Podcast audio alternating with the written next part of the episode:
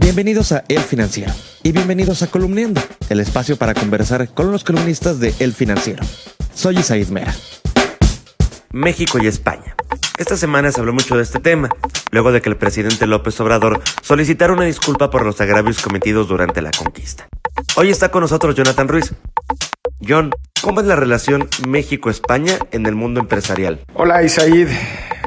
Bueno, pues, ¿cómo es la relación México-España en el mundo empresarial? Pues hay empresas españolas muy poderosas en México, incluso nuestra historia reciente da cuenta de algunas de ellas que obteniendo contratos en México pudieron mejorar si no es que salvar en muchos casos su situación financiera, particularmente constructoras.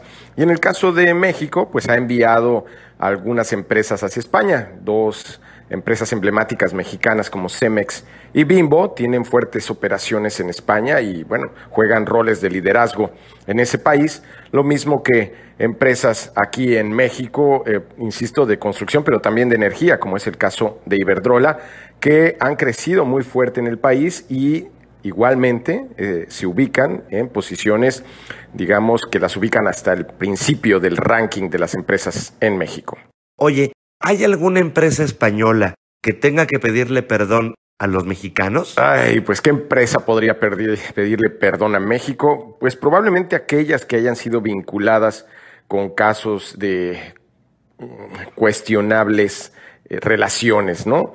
Una de ellas, por ejemplo, es el caso de OHL, que tuvo en su consejo de administración en algún tiempo a Emilio Lozoya, quien luego fue eh, director general de Pemex y en esos días, antes de ser el director general de Pemex, en esos días en los que fue eh, parte de su consejo de administración, pues hubo una cercanía notoria con el gobierno de Enrique Peña Nieto, por ejemplo, cuando fue gobernador del Estado de México. Si eso amerita o no una disculpa, bueno, pues ya se los dejo a quienes tienen pues fibras más sensibles. Ahora te la pongo al revés. ¿Hay alguna empresa mexicana que tenga que pedirle perdón a los españoles? Mexicanas, pedirle perdón a España. No, no me viene a la mente alguna en particular. ¿Acaso hay una mexicana, Grupo GES, que opera en Campeche, gasolinerías y además negocios inmobiliarios, que tiene como presidente a un empresario, pero no creo que deba pedir perdón ese empresario, en realidad más bien es al ser dueño del Celta de Vigo. Y bueno, pues sabemos las dificultades en la liga española, probablemente ahí habría, pero no necesidad de pedir disculpas, simplemente habría una, digamos, lógica para eh, romper, digamos, los vicios del fútbol español y que por una vez el Celta se corone campeón. Hernán Cortés y su papel en la conquista.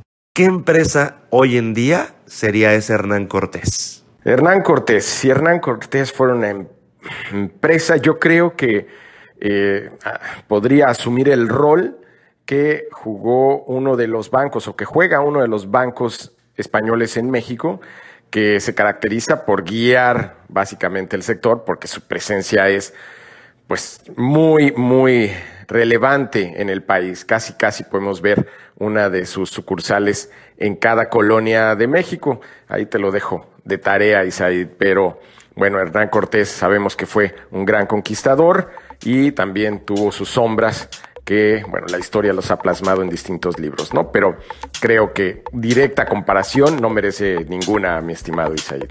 La columna Parteaguas de Jonathan Ruiz la puedes leer lunes, miércoles y viernes en las páginas de El Financiero y también en www.elfinanciero.com.mx. Soy Isaid Mera, me despido, pero nos escuchamos el próximo lunes.